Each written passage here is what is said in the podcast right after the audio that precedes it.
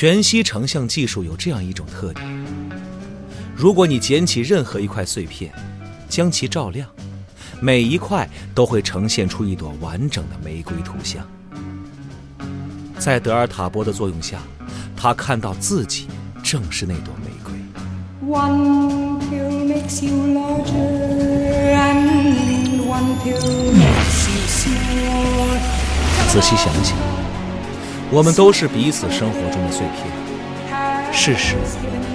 难道不是一直如此？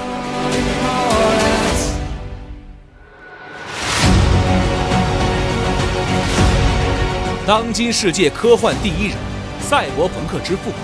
包揽最高科幻奖得主威廉·吉布森，唯一短篇杰作选《全息玫瑰碎片》中文有声书现已上线。北京时代华文书局二厂、积禾网联合出品，郝祥海、常荣山、叶知秋、严嬷嬷演播。十个火花迸溅的灵感碎片，一段熠熠生辉的赛博朋克光谱。超越时代的想象力，独树一帜的科幻美学。全息玫瑰碎片有声书，积禾网及积禾 App 独家上线中。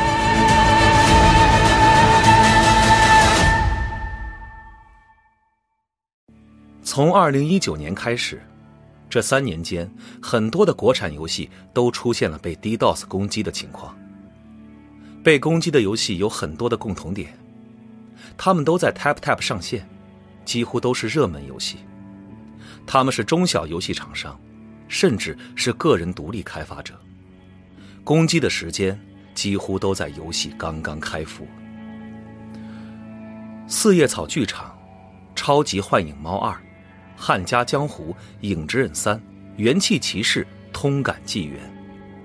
这份被攻击的游戏名单上的游戏还有很多。几乎涵盖了所有的在 TapTap 上热门的中小厂商游戏，而在这些攻击的背后，一个组织逐渐浮出了水面。他们自称是 ACCN，自称是来自中国台湾的黑客组织。他们常用的方式是预告、勒索，如果厂商不从，就会准时发动攻击。如果厂商依然抵抗，就会加大力度，直到两方中有一方妥协。隐藏在网络背后，这些所谓的黑客在国产游戏最脆弱的时候发动攻击，轻则造成游戏服务器几小时的不稳定，重则游戏被攻击的被迫下架、重做。对于一个游戏来说，开发的时间可能需要数年，但是摧毁这个游戏。有的时候只需要几星期、几天，甚至几个小时。嗯，就可能说到幻魔网络的话，大家可能比较熟悉的就是《战舰少女》这款产品。嗯，因为我们是二零一三年成立的一家公司嘛，因为这次刚好会跟我聊到我们的新产品嘛，我们也是刚即将一周年的四叶草剧场，然后它是一款就是魔娘养成。收集的这样的一个手游，嗯，是一月十五号，我们是一月十四号开服的嘛，刚好是在游戏开服的第二天。这样，我们那天应该是差不多下午，就是嗯十五号下午五点左右吧，一直持续到了嗯差不多晚上十一点，然后我们的服务器就遭受到了黑客的攻击，然后嗯这个期间我们的就是全服都是大量的玩家产生了嗯。就是间歇性的就服务器登录故障的问题，然后我们这边技术部门很快就注意到了，那段时间就是也收到了黑客给我们发来的就是财务方面的勒索邮件，嗯，然后这个情况当时我们法务部门也出动，就是表示嗯拒绝他们的一些勒索，期间技术部门也在嗯对我们的系统就是紧急的进行一些修复，然后和维护。遭受攻击，加上我们的技术攻关和调整，差不多有长达六个小时左右这样的时间。对于一款手游来说，开服的时间节点可能是最重要的。在游戏开服之前，发行方会购买大量的广告，会做大量的宣传，而开服的瞬间也会有大量的玩家涌入。在这个时间节点对游戏进行攻击，也可以给开发组带来最大的打击。对，就是刚好抓在我们游戏刚开服的这个时候，也都是在就是玩家非常活跃的这个期间里，包括他刚好是挑了晚上上线活跃最高的这个时间段嘛。就是因为当时我们整体服务器就是已经完全进不去了。起初我们的考虑就是因为本身，呃，幻盟也因为《战舰少女》在嗯二次元游戏玩家里也受到了一些关注啊，包括像四叶草作为一个我们刚孵化出来的新产品，嗯，其实在上线的初期也让市场注意到了我们，也也是会成为他们的目标的这个可能，嗯，不过我们幻盟其实不像呃大厂一样，它拥有。非常健全、非常完善的一个嗯技术的防护体系和嗯法务体系嘛，嗯，在这一块儿可能我们没有特别大的优势。作为一个就是中小的游戏公司，嗯，比较容易成为就是不法分子的一个标的吧。嗯，我们不仅是我们会要投入很大的人力来处理，然后包括像黑客的勒索啊，他们在财务上也会有。对我们来说进行一个很大的打击，因为我们在前期其实还花了数百万去推广我们的游戏，这种情况，嗯，直接停服就直接我们的服务器上不去，宕机，就直接影响了我们的，嗯，一个转化效果。然后，并且它发生的这个时间段就刚好是在五点到十一点嘛，就是用户，嗯，他希望去游戏，他需要去体验娱乐的一个时间段。嗯，这个我觉得比起影响我们的什么推广率啊、留存率啊这些东西，嗯，更重要的就是我们的玩家他影响了他的情感，他没有办法去体验他想玩的游戏，这点我觉得还是蛮难估量损失的。面对这种隐藏在网络背后的攻击，比起被动防御，用法律的武器来保护自己，显然是更好的选择。可是，对于这种黑客攻击来说，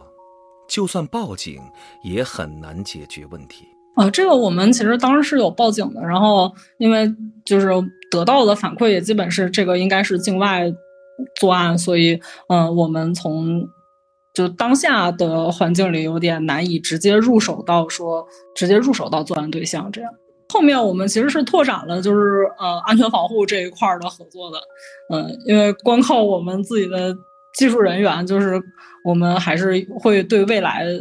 网络安全方面，我们还是有一些觉得可能需要再加强的地方。和想象中的不同，对于这种中小型的游戏公司，勒索的金额一般并不会很高，最多也就是几万块钱。和防护这种攻击的成本相比，交赎金看起来好像是一种更好的选择。但是，大部分的游戏公司并不会选择妥协，而是会抗争到底。嗯，首先我觉得，嗯，他们利用就是网络设备，然后对于嗯互联网企业进行敲诈勒索这个行为本身，嗯，我们就是坚决抵制的。因为我们先说最基础的嘛，因为大家信息安全和每个人，嗯，都是信息息息相关的。然后，当然我们作为互联网企业，我们也要。自己去主观的去抵制这种黑色产业，然后利用法律手段来维护我们自己的利益。因为对于不法分子来说，我们可能只是一个小小的突破口。然后，如果我们开了这个头之后，就是我们也从公司的角度会预见到会有嗯各种各样的形式可能会有会受到他们的侵害。然后，毕竟也是会考虑到。嗯，未来的利益，就虽然幻魔是一个小公司，然后，嗯，我们还是要就是竭尽所能的去抵御这种对公司、对游戏玩家的一个伤害。就通过这件事情，然后也也感受到了，就是我们公司就其实作为一个小的团队，然后，嗯，对于这种恶性事件的一个坚持的抵制，包括在我们不懈的努力下，也能感受到玩家对于，嗯。这样的不法分子对于游戏产业的攻击，嗯，他们的态度，这个让我们小团队感觉到非常的感动，嗯，因为开始我们其实是非常担心的，因为长时间的呃服务器动荡，然后嗯玩家的心情，嗯，我们后面要去嗯，怎么去安抚？然后玩家给我们的反馈其实会有蛮多正向的内容在里面，他希望我们去嗯努力，然后也会支持我们去嗯做这些措施。他们嗯会会以就是当时说，哎，我没关系，我可以等你们开服。嗯，当时这些玩家的态度给我们带来了很多的勇气吧。四叶草剧场所遭遇的网络攻击是不幸的，却也是幸运的。虽然幻盟网络自称是一家小公司，但是经历这么多年的风风雨雨，他们已经有了很成熟的经验，这样才能在几个小时之内就防御住攻击，没有对游戏造成太大的影响。而当一家更小的新成立的游戏公司面对这种攻击的时候，他们所能做的事情非常有限，也更加无力。我是六零制作组的运营，你叫我克罗就可以了。然后我们这边呢是叫六零制作组，是一个独立的有也那个游戏研发小组。到现在为止，我们现在手上就是一个《通感纪元》这样一个游戏项目。然后目前呢还有另外其他的几个新项目正在研发当中。然后像《通感纪元》呢。呃，这款我们大概是二零一八年的时候立项开始做的，但是因为这之间正好遇到，就是国家对于版号这块儿那个重新审批，所以本来我们想的是可能呃一八年上线，结果当中耽搁了一年，到二零二一年，就是今年的一月七号才刚刚上线。我们呢定的是一月七号公测上线，然后实际上在一月五号的时候。我们这边的运营就已经收到了他们那边那个叫 ACCN 的那个黑客团队，他们添加过来的那个 QQ，就是说他们要对我们的游戏进行攻击。如果说我们不按照他们的要求给他们打钱的话，他们会在我们开服的当天对我们的服务器呃进行 DDS 的攻击，就是这样一个情况。然后当时我们说老实话，因为。这个情况呢，我们之前是有听到其他同行有遇到过的，但是这个我们是第一次遇到，啊，我们也觉得没有必要去纵容这样的一种行为，对，没有必要去纵容这这些人，所以我们给他们答复是，我们不会跟他们做任何的交易。面对黑客的勒索，六零制作组选择了拒绝，但是很快。他们也为此付出了巨大的代价。其实我们在开服当天早上，因为我们凌晨四点的时候，我们就已经是花钱那个加高防了。然后到早上十点正式开服的时候，呃，服务器就开始受到攻击，结果是有大批的玩家掉线。呃，所以我们后来我们不得不在第一时间继续加防，呃，就继续花钱嘛，等于是。然后同时，我们运营这边呢还要做一个紧急维护，安抚包括我们的玩家群，还有微博、Tap、B 站上，呃，那些因为受到攻击掉线以及没有办法登录游戏的玩家。这次攻击大概持续了差不多两周，从我们开服一直到呃，大概是一月，差不多一月下旬，两周时间，基本上就是它是属于那种。呃，只要开始就不会停，大概每分每隔几分钟就会对我们的服务器攻击一次。光是开服第一天，我们就被攻击了大概一百二十二万次，这个还是一个粗略的统计，还没有还没有统计的非常详细，大致就是一一百二十二万次。然后这段时间里面，很多的新玩家他没有办法登录注册游戏，就。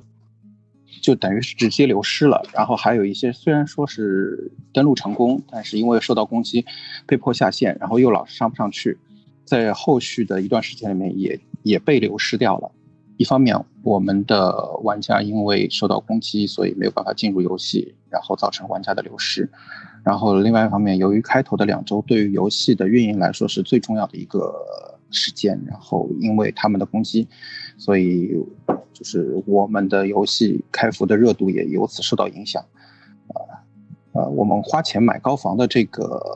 是可以估量的，但是，呃，为了稳定安抚玩家这边，然后我们在游戏内也发放了大量的补偿，啊，包括很多的一些就是像游戏里面一些十连，包括核心密钥之类，还有一些其他的游戏的那个升级资源，就是这么做的话，在短期内虽然是安抚了玩家，但是从长期的角度来看的话，会造成游戏的一个初始，呃，就是玩家的一个初始资料的溢出，对游戏的寿命也会有影响。《通感纪元》这款游戏原名为《君临之境》，在二零一八年六月经历了第一次手测，后来游戏因为种种原因更改了名字，更换了图标。经历了两年的开发迭代，游戏在二零二零年十一月定档了公测时间。定档那天，游戏制作人 K 给玩家写了一封信，他清楚地记得许多玩家的名字。他感谢这些玩家的付出，在最后他说道：“三年的等待，我相信在上线的那一刻，一切都是值得的。我真诚的谢谢各位曾经关注过、曾经玩过、还留下来和已经离开的你，因为到现在我才明白，你的名字就是希望。”我们开服第一天，在受到黑客攻击之后，我们就马上收集证据，然后第一时间报警了。就这么说吧，虽然我们也知道有一些同行可能会采取一个花钱保平安的这样一个态度，但是我们觉得就还是不希望和这帮人妥协，因为就就这么说吧，那个我今天给你三万，明天给你五万，到最后这帮人的胃口越来越大，等于是我们把他们养肥了。在那个被黑客攻击的那一段时间里面，我们开了高防。那个黑客是攻不进来了，但是玩家也登不上，也发现也发生过这种情况，就是我们只能在间断性的就是把高防解除一段时间，让玩家进入游戏，然后再重新把高防恢复上去。我宁可就是我花钱买高防，把钱花在高防上面，我也不希望给这些人。六零制作组所说的高防是一种防御措施，在上了这种防御措施之后，尽管可以防止攻击。但是也会影响到玩家的正常体验。之所以会造成这种结果，这就涉及了 DDoS 的攻击原理。啊，大家好，我是子明，集合的技术后端技术。DDoS 的话，就像比如说这条街上新开一店，然后你看他不爽，你就把整条街的人都叫过去排队，这样的话他就没有办法服务正常的客户了。你就找一群人捣乱。去人家店门口就跟那儿排着，进去也不买东西，就跟那儿晃。这个就是基本上比较好的比喻，就是通过大量的这种没有用的用户去堵塞这个店的这个消费能力，从而使这个店没有办法正常的招待用户。防御机制基本上就是想尽办法去辨别哪些来排队的这个人是是他是不是来买东西的。然后如果说这个这个是当然是排队这事儿是比喻了。但是你从这个具体的这个技术的攻击手段上来说，它会有一系列的，比如说从简单到一些更高级的攻击手段。然后我们去通过识别，因为互联网主要是流量嘛，流量是通过这个 IP 数据包来去承载的。那通常我们对这个 DDoS 的防御，就是来去在这个入口的地方去看这些数据包。然后我们能够通过一些办法去识别哪些数据包其实它是用来攻击的，哪些是我们正常用户他来去实际想访问我们网站的。因为 DDoS 本身它其实是通过一个像我们刚才说的，就是我把整个街，因为它叫分布式拒绝服务攻击嘛，我把整条街或者是整个城市的人都往那儿去往一个商店去怼，那会造成的就是其实你这个商店可能街都堵了。换句呃，换到我们技术的说说法，就是其实你每一个这个网站也好，服务器也好，它要通过一条这个带宽去连接外部的世界。那通常这个带宽的话，我们不会说它是一个无限的带宽。然后这个带宽在有限的情况下，你被很大的流量去持续的攻击的话，哪怕你说你有这个防御机制，你能识别出来哪些流量是呃攻击流量，哪些是正常流量。但是你没有办法解决的，就是你的带宽被这些攻击流量占满。这样的话，其实正常的用户他还是会遇到一个就是呃流量堵塞的这样的一个情况。他可能还是比如说他都不是说来这个店他进不来，他可能到这条街他都过不来。攻击的话，它是针对一个点攻击，但是防御的话，你其实不知道今天这个人或者是今天这个攻击方他到底是想打你那个点，所以你首先你防御的时候，你会有一个面的，就是你会要防御一整个面，你你没有办法预知说它的攻击会从哪个方向过来，所以你本身你防御的话，你就要去做很多额外的这种更全面的工作。然后攻击方的话，他只需要找到你一个弱点，他就可以对你进行攻击。然后另外这个攻击方其实它的成本主要是来源于维护这个这个肉鸡，我们就说。通常那种 DDoS 它需要呃从非常大的、非常广泛的来源去，尤其是不能有这些固定的 IP 向你发攻击，它尽可能的是希望被那些呃恶意软件控制的这种僵尸机，比如说你你的个人电脑上被人种了个木马，那其实在需要 DDoS 的时候，它就可以呃从远程来去让你的这台机器往一个固定的地址发一个呃攻击流量。所以，其实对他来说，他主要就是维护他这个肉鸡网络。然后，其实这个事情黑产很多都在做嘛。他只要有这个东西的话，他其实并不并不需要出一个带宽的钱，他只需要说同时让分散在世界各地的各种个人电脑同时向你这个服务器发流量，他就可以达到这个攻击的目的。所以，这个就是两方面吧。第一个就是攻击者他的资源会非常的便宜廉价，他主要是通过黑产来控制的这个普通的。电脑，同时防御的时候，他因为不知道这个攻击的来源，所以他需要去做一个更为全面的防御，使得他整个防御的这个成本会变得很高。被 ACCN 攻击的游戏都几乎有一个共同点，他们大多都在 TapTap 的热门榜单之上。和原来的手机游戏渠道商店相比，TapTap 上汇聚了非常多中小游戏开发商、发行商。这无意间给所谓的黑客组织提供了一个名单。这些游戏开发者有热度，没金钱，是最好的攻击对象。虽然这并不是 TapTap 的责任，但是 TapTap 显然也并不愿意见到在热门榜单上的游戏开发者如履薄冰，活在对被攻击的担忧之中。啊，我叫江红。现在其实 TapTap，呃，整体。面向开发者的服务都是由我们来负责，就是包括呃一些和呃 TapTap 生态结合的一些服务。安全目前我们会分几块，就是我们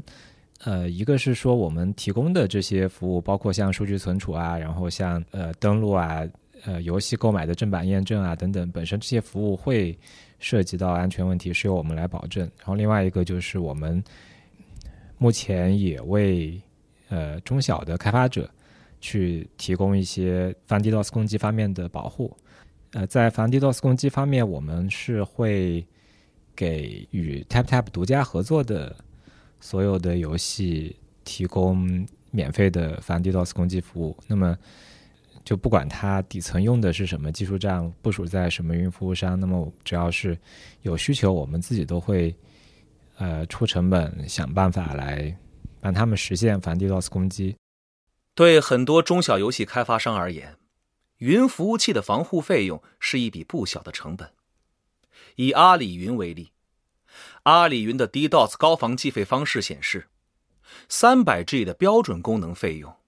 就算在包年优惠价的情况下，年费最高也可达五十二点八万人民币。跟 TapTap 没有。独家合作的游戏，其实我们现在也在努力的跟各个云厂商合作。就是我们现在有在跟国内的各大云厂商去呃磋商合作方案，就是希望能够尽可能的覆盖到所有的中小游戏开发者。那比如说，可能在使用阿里云的游戏开发者，可以以非常低的成本或者是免费来使用阿里云的反 DDoS 攻击服务。那同理，就是可能使用比如说腾讯云。或其他云厂商的这样的开发者，那么我们也会跟这些云厂商去呃协同来保护这些中小开发者。从过去来看，攻击者瞄准的主要还是一些非常小的这种游戏团队，比如说几个人这样子。那可能要防范攻击的成本，可能对于一家呃大一点的公司来说，可能呃不算是很高，但是对于这样的很小团队来说，特别是在他们游戏没有发布或者刚发布的时候，会会是一个呃不可忽略的成本。那么，其实我觉得从从长远来看，呃，因为因为通常来说，他们提供的呃防 DDoS 攻击资源都是防护的，都是部署在他们那里的服务器，呃，防止防止这些服务器被攻击。那么对他们来说，其实也是符合长期价值的，因为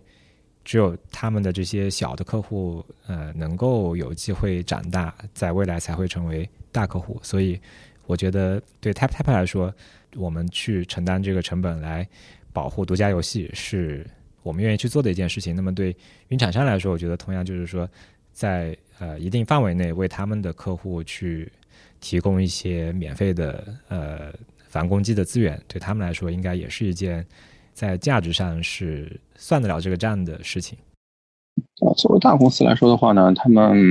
相对来说体量会比较大，然后他们不管是从网络防护也好，或者说是从公关能力上也好，肯定是要优于小公司的。但是这个事情怎么说呢？就是说，这种黑客攻击，它不是说啊，因为是大公司我就放过你，因为是小公司我就欺负你，就是谁都可能会遇到的。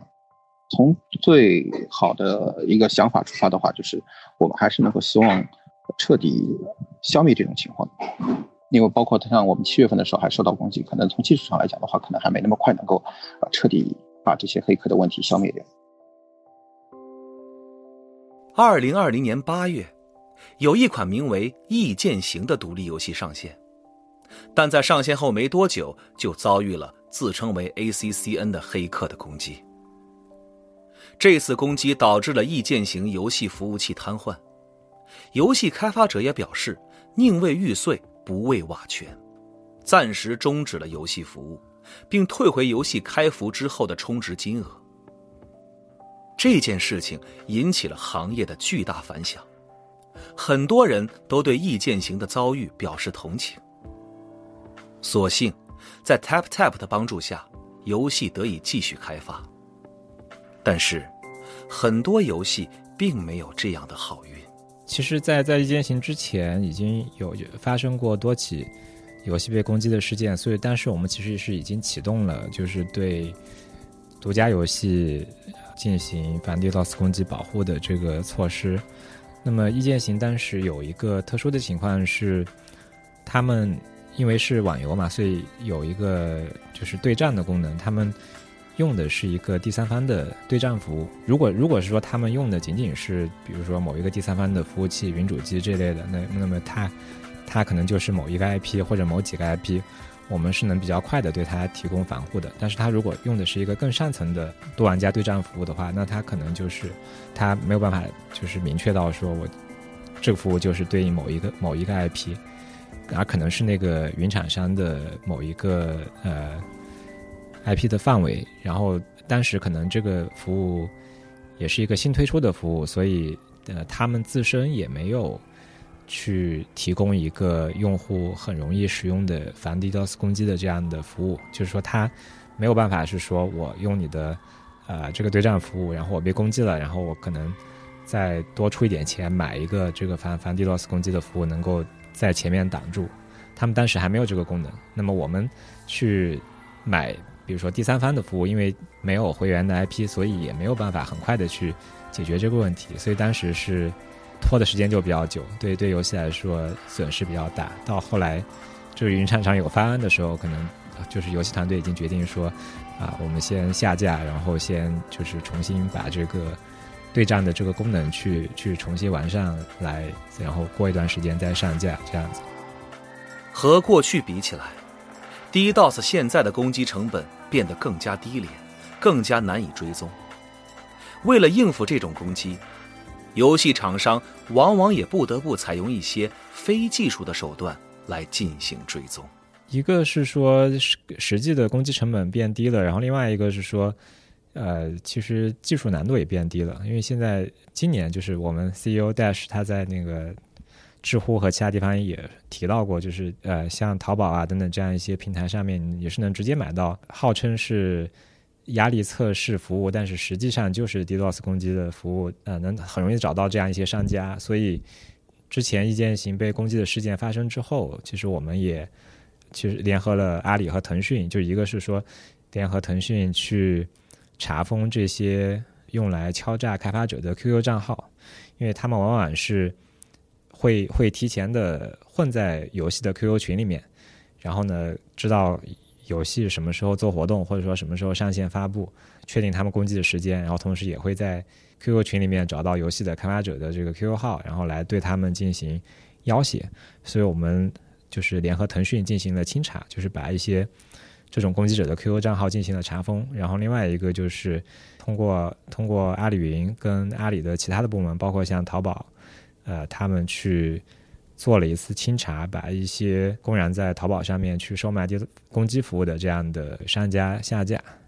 呃，我觉得像这样一些呃措施都是会呃很有帮助的。另外就是我们呃防护每一次攻击的时候，也会跟呃一些合作单位去呃做一些溯源的努力，去呃收集证据，希望就是说能够有足够多的数据和证据来最终把。呃，攻击者定位能抓到人，这样的话，可能对做 DDoS 攻击者是是一个就是最好的威慑吧。一个无奈的现实是，以 DDoS 攻击的复杂性，现在的游戏依然只能以防御为主，无法做出有效的反击。就是别人打你一拳，但是你又你又没法打回去的那种感觉。后来后续我们知道，那个也可能也不是我们一家受到攻击，然后在今年六月份的时候成立了一个叫反网络黑灰产联盟，而且这个东西，嗯，只是到现在为止的话，能够提供一些帮助给我们，但是从源头上，我们可能还是没有办法能够杜绝这种黑客攻击的行为，就我们只能等着他们打上门，但是我们没有办法主动找到他们，把他们消灭掉，就就彻底消灭掉，这个就很让人很窝火的感觉。因为在我们今年的七月份，呃，我记得没错的话，应该是七月四号，我们的登录系统又一次遭到黑客的那个 DDS 攻击，结果导致导致玩家没有办法通过手机和微信途径登录游戏。大部分游戏来说，可能就短期内还是以防范为主，但是确实就是说，呃，防范不能解解决所有的问题，因为特别是对于一些多玩家的游戏，就是比如说一些这种。玩家之间有事实交互的，比如说事实对战这这一类的游戏，它底层的这个网络协议是 UDP 协议的，那么就会存在说它的流量跟攻击攻击流量可能比较难区分开，那么防低服务有的时候会误杀一部分正常的业务流量，那么另外一个就是说啊，通常的防低 DOS 攻击的方法会相当于是就是在在这个呃。网络流量的这个路径上面会增加一个节点，那么它多少是会增加一些延迟的，所以对游戏来说，除了金钱的成本之外，体验上也是会有不少损失的。看起来，应对这种黑客最好的办法就是抓人，而且虽然 ACCN 自称为台湾黑客，但是他们实际的身份却并不一定是他们自己所说的那样。单纯从技术手段去溯源抓人，其实还是蛮难的，因为呃，到 DDoS 攻击都是分布式的嘛，就是你很难去把它就是去去定位到一个源头。那么可能更多的还是就是说从社会工程的角度，就是说从以其他的方式去去挖掘出攻击者的这个身份，包括比如说攻击者怎么去。威胁开发者啊，然后他们给的收款账号啊等等，具体到比如说像 ACCN，他们到底是大陆的还是台湾的，我觉得，呃，不太好说，因为就是他们自自称是台湾的，也许只是为了让为为了让受害者觉得说这个，呃，他们就是在一个法外之地，我没法去追究他们，然后让让让大家放弃去去做抓住他们的这种尝试。我我觉得我之前看到过，就是他们发给开发者的一些聊天的截图啊等等。我觉得其实看起来应该他们应该是大陆人，或者是说，如果是一个团伙的话，至少在大陆是有这个合合合伙的人的。嗯，而且他们的收款啊什么的也都是用大陆的银行的账号，而不是比如说比特币啊这一类的东西。有有一定经济能力的，最好的办法还是尽快上高仿，就就尽快上。呃，接上防防御措施。其实从过去的经验来看，像这种瞄准中小开发者进行攻击的这种攻击，一般来说流量不是很大。所以其实如果是说有有本身有一定经济能力的话，其实要防护下来，这个成本也不算特别高。那么如果是说在自己不管是说从财力还是说技术上面啊没有办法自己进行防护，需要帮助的时候，其实也可以呃联系我们的反网络黑灰产联盟，可以可以联系 Tap Tap，然后我们是会尽我们的能力来帮助他们。呃，另外一点最重要的，我觉得当然就是说不要向攻击者屈服，就是因为你给过一次钱，他会认为你就是个软柿子，然后你下一次他还是会来攻击你，还是会来找你要钱。在今年的一月七日，通感纪元也度过了自己的一周年生日。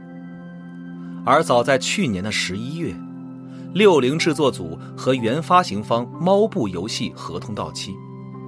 项目的运营将会被六零制作组自己接手。之后，六零制作组也可能会开发新的项目。